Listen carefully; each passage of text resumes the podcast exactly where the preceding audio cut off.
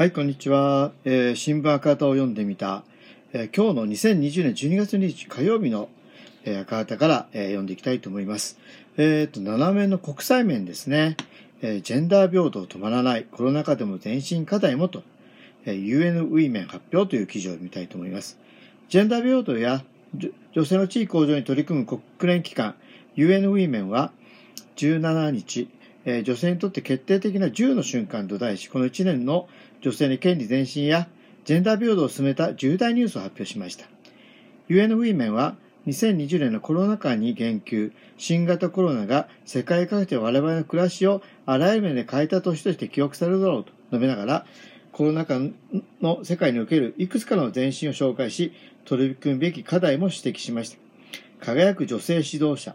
コロナ禍で女性指導者たちが高く評価したことを振り返り、素早く果敢な決断で感染者と死者数を低く抑えた女性指導者の重要性が世界に示されたにもかかわらず、女性が首脳であるのは現在わずか22カ国だとも指摘しています。英国のスコットランド議会が全会一致で生理用品の無償化を決めたニュースについては、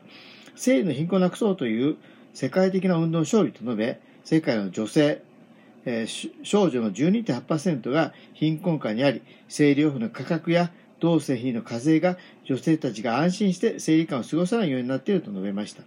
ジェンダー平等を行動考慮して採択した第4回世界女性会議、北京から25年となり、10月には国連本部で記念会合が開かれました。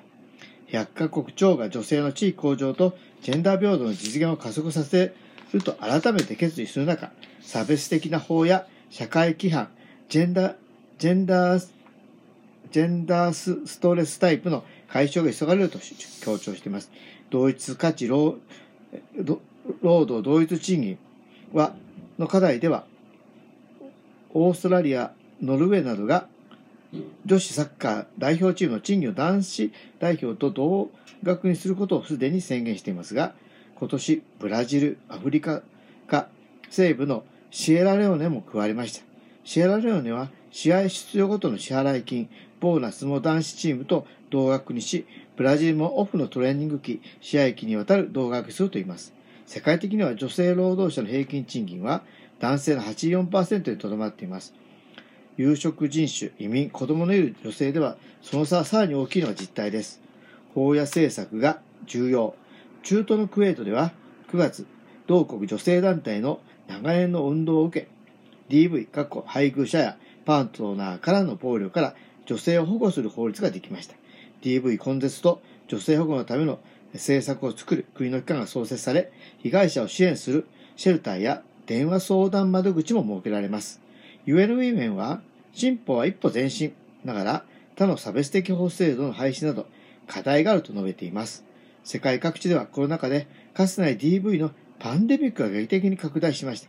ある推計では、都市府を 3, 3ヶ月行うごとに1500の女性が DV 被害を遭うとの数字もあり、女性の暴力に歯止めをかけ、社会経済的低迷から回復にあたっては、法律や